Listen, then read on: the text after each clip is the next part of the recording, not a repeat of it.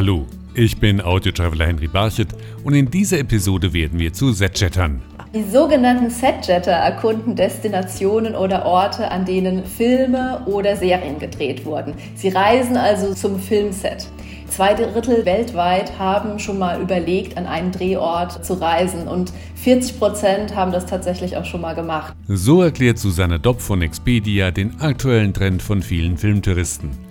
Reisen Sie mit mir zu Drehorten in Sevilla, auf die Inseln Teneriffa und Rhodos, ins Engadin und nach North Carolina. Sie hören eine Folge der Audio Travels mit Henry Barchet. Erste Station auf unserer Setchetter-Reise ist Sevilla. Die Stadt ist nicht nur für Film, sondern auch für Opernfans interessant.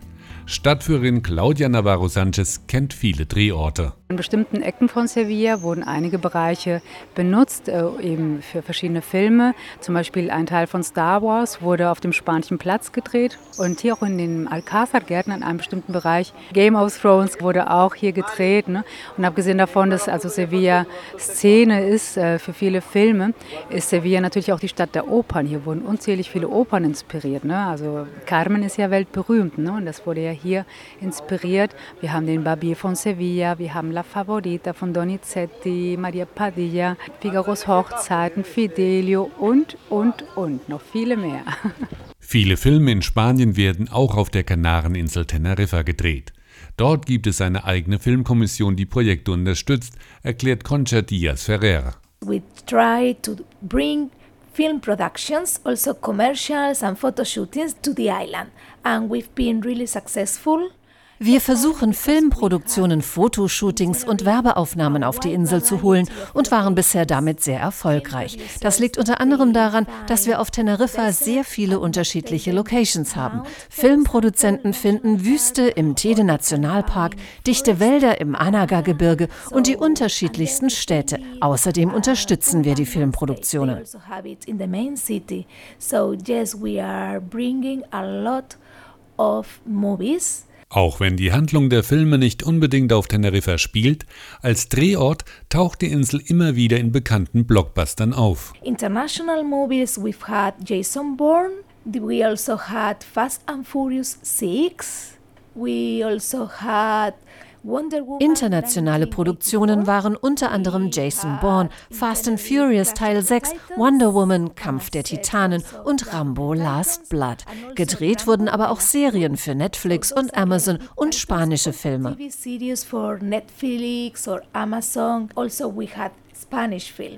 Ein Filmklassiker wurde 1961 auf der griechischen Insel Rhodos gedreht, nämlich die Kanonen von Navarone.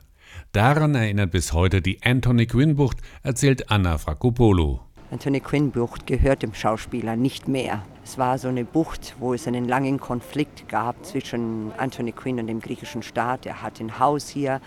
Anthony Quinn kam auf der Insel in den 60er Jahren. Damals wurde der allererste Hollywood-Film auf der Insel gedreht. Das waren die Kanonen von Navarone. Ja, Telly Savalas, Gregory Peck. Es war dann unsere Schauspielerin, eine sehr, sehr beliebte Theaterschauspielerin, Irini Papas, die hat auch teilgenommen in diesem Film. Sie war damals auch sehr, sehr jung.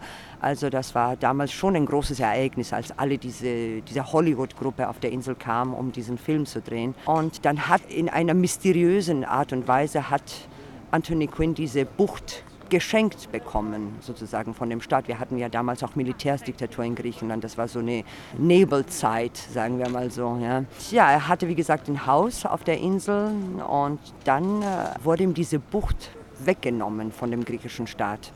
Und es gab einen langen Prozess zwischen ihm und dem Staat. Ja, der Staat hat gewonnen, die Bucht gehört ihm nicht mehr. Aber traditionell nennen wir jetzt die Bucht die Bucht von Anthony Quinn. Ja. Äh, das ist wie gesagt eine malerische, wunderschöne Bucht von Roderstadt so ungefähr 12, 13 Kilometer entfernt. Genau nach Faliraki Richtung Süden sieht man schon das erste Schild. Das führt, ja, also muss man dann links abbiegen und das führt dann zur Bucht. Wie gesagt, erst die eine Bucht und dann die andere, Ladicon und Anthony Quinn, dann ein bisschen weiter rein in diese Halbinsel. Ein Wetterphänomen war ausschlaggebend, dass der beschauliche Bergort Sils Maria im Schweizer Engadin Drehort für einen Film mit den Weltstars Juliette Binoche und Kirsten Stewart wurde. Die Wolkenformation Maloja-Schlange lieferte den Titel für den Film Die Wolken von Sils Maria. Ist das der Maloja-Pass da drüben? Ja. Die Schlange, nicht wahr? Die Schlange. Wie so eine Schlange ja. im Stück ist es. Es ist zweideutig. Die Maloja-Schlange. Es ist eine Wolkenformation. Sie kommt nur selten vor und ist teilweise unerklärlich. Doch so unerklärlich ist das Wetterphänomen eigentlich nicht. Wie die Maloja-Schlange entsteht, weiß zum Beispiel Joachim Jung vom Kulturbüro Kubus in Sils Maria. Die Maloja-Schlange ist eine Wolkenformation, die sich bildet, wenn die äh, erwärmte Luft aus dem Bergell durch den Wind, der durch die Erwärmung entsteht, hochgetrieben wird ins Engadin, dann bildet sich ab einem gewissen, je nachdem, wo der, der Kondensationspunkt liegt, bilden sich die von Feuchtigkeit satte Luft, die kondensiert aus und es bilden sich Wolken auf einer ganz bestimmten Höhe. Da sehen Sie dann genau, wo der Kondensationspunkt liegt, auf welcher Höhe. Und dann entsteht so eine Art Schlangenwolke, die sich dann von Maloja in Richtung St. Moritz hier an der Bergseite entlang schlängelt. Und das ist schon ein spezielles Phänomen. Es sieht sehr eindrucksvoll aus und äh, ist nicht immer so gern gesehen, weil es zum Teil eben auch schlechtes Wetter, zum Teil schlechtes Wetter anzeigt. Ja. Es ist das weite Silser Tal mit seinen tiefgrünen Berghängen und dunkelblauen Seen, in denen die Maloja-Schlange, also die Wolken von Sils Maria, zu beobachten ist. Eine Landschaft, die den Regisseur Olivier Assayas so beeindruckt hat, dass er hier einen Teil des Filmes mit Juliette Binoche drehte. I wanted those landscapes to have a mysterious but essential role in the story. They, they are not just beautiful landscapes. The, the landscapes of Engadine, the, the landscapes of Sils Maria are, yes, of course, spectacular, but they are also connected to a lot of the European culture. Denn Kulturschaffende wie Philosophen, Schriftsteller und Maler gehören seit Jahrzehnten zu den Besuchern des kleinen Engadiner Bergdorfes Sils Maria. Zu denen, die auf den Spuren der Philosophen und Schriftsteller wandeln, kommt jetzt noch eine weitere Personengruppe hinzu, nämlich die Filmfans, die die Wolken von Sils Maria im Kino oder auf DVD gesehen haben, so Hotelmanager Lukas Merkert. Wir sind überzeugt, dass sehr viele Leute, die diesen Film gesehen haben, der auch präsentiert wurde in Cannes, dass das Leute doch nach Sils zieht, weil es gibt diese, diese Markt, dass Leute, wenn sie einen Film sehen wollen, an den Drehorten gehen. Die folgen einfach die Schauspieler oder den Drehort. Natur und Wald sind ausschlaggebend dafür, dass in den USA nicht nur in Hollywood, sondern auch im US-Bundesstaat North Carolina immer wieder Blockbuster gedreht werden. Guy Caster von der Filmkommission unterstützt mit seinem Team die Projekte. We, we get a lot of requests for forests and that was key wir bekommen besonders viele Nachfragen für Drehort im Wald. Und dies war besonders bei den Tributen von Panem der Fall. Als der erste Film dieser Serie gedreht wurde, war die Forderung, dass wir eine Liste der Bäume, die es bei uns gibt, erstellen sollten. Ich glaube, wir haben dann jeden Baum im Bundesstaat angesehen, bevor die Produktion begann.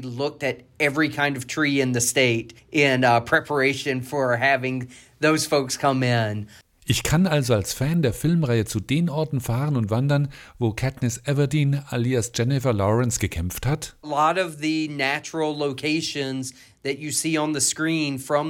Die meisten Naturlocations aus dem ersten Film kann man bei uns besuchen.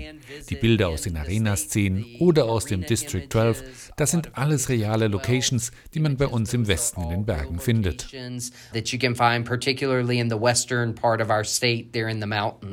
Die Tribute von Panem sind eine relativ neue Filmreihe, aber es gibt ja auch einen Klassiker, der unvergessen ist und der auch in North Carolina gedreht wurde, nämlich Dirty Dancing. Sind dessen Drehorte auch inzwischen ein Pilgerort für Filmfans? There is a legacy of, and certainly Dirty Dancing bis heute hat der Film Dirty Dancing seine Spuren hinterlassen. Wir haben Fans, die zum Lake Lure kommen, um die Stufen zu sehen, auf denen Baby die Wassermelone getragen hat. Manche gehen sogar in den See, um die Wasserhebefigur nachzustellen. Aber im Herbst können sie wirklich die Time of Your Life haben, wenn in Lake Lure das Dirty Dancing Festival gefeiert wird. Um, or late summer, early fall, the town of Lake Lure has an annual Dirty Dancing Festival. Drehorte sind wahrscheinlich nicht allein ausschlaggebend für die Wahl eines Reiseziels, aber sie werden immer wichtiger. Das glaubt jedenfalls Susanne Dopp von Expedia. In Deutschland lassen sich aktuell doppelt so viele von Streaming-Produktionen inspirieren wie von Influencern auf Social Media. Also man sieht schon an diesen Daten den großen Einfluss, den äh, Filme und Serien auf die Reiseentscheidung auch haben. Übrigens, wer nicht so weit reisen will, der kann auch in Deutschland Drehorte besuchen. Schließlich wurden auch hier zahlreiche Heimatfilme gedreht, wie zum Beispiel Das Wirtshaus im Spessart oder Die Fischerin vom Bodensee. Also Film ab und gute Reise für Ihre nächste Z-Chatter-Tour. Sie hörten eine Folge der Audio Travels mit Henry Barchet. Alle Episoden der Audio Travels hören Sie auf iHeartRadio, Spotify, Amazon Music, Samsung Podcasts, Apple Podcasts und auf mehr als 30 Streaming-Plattformen weltweit.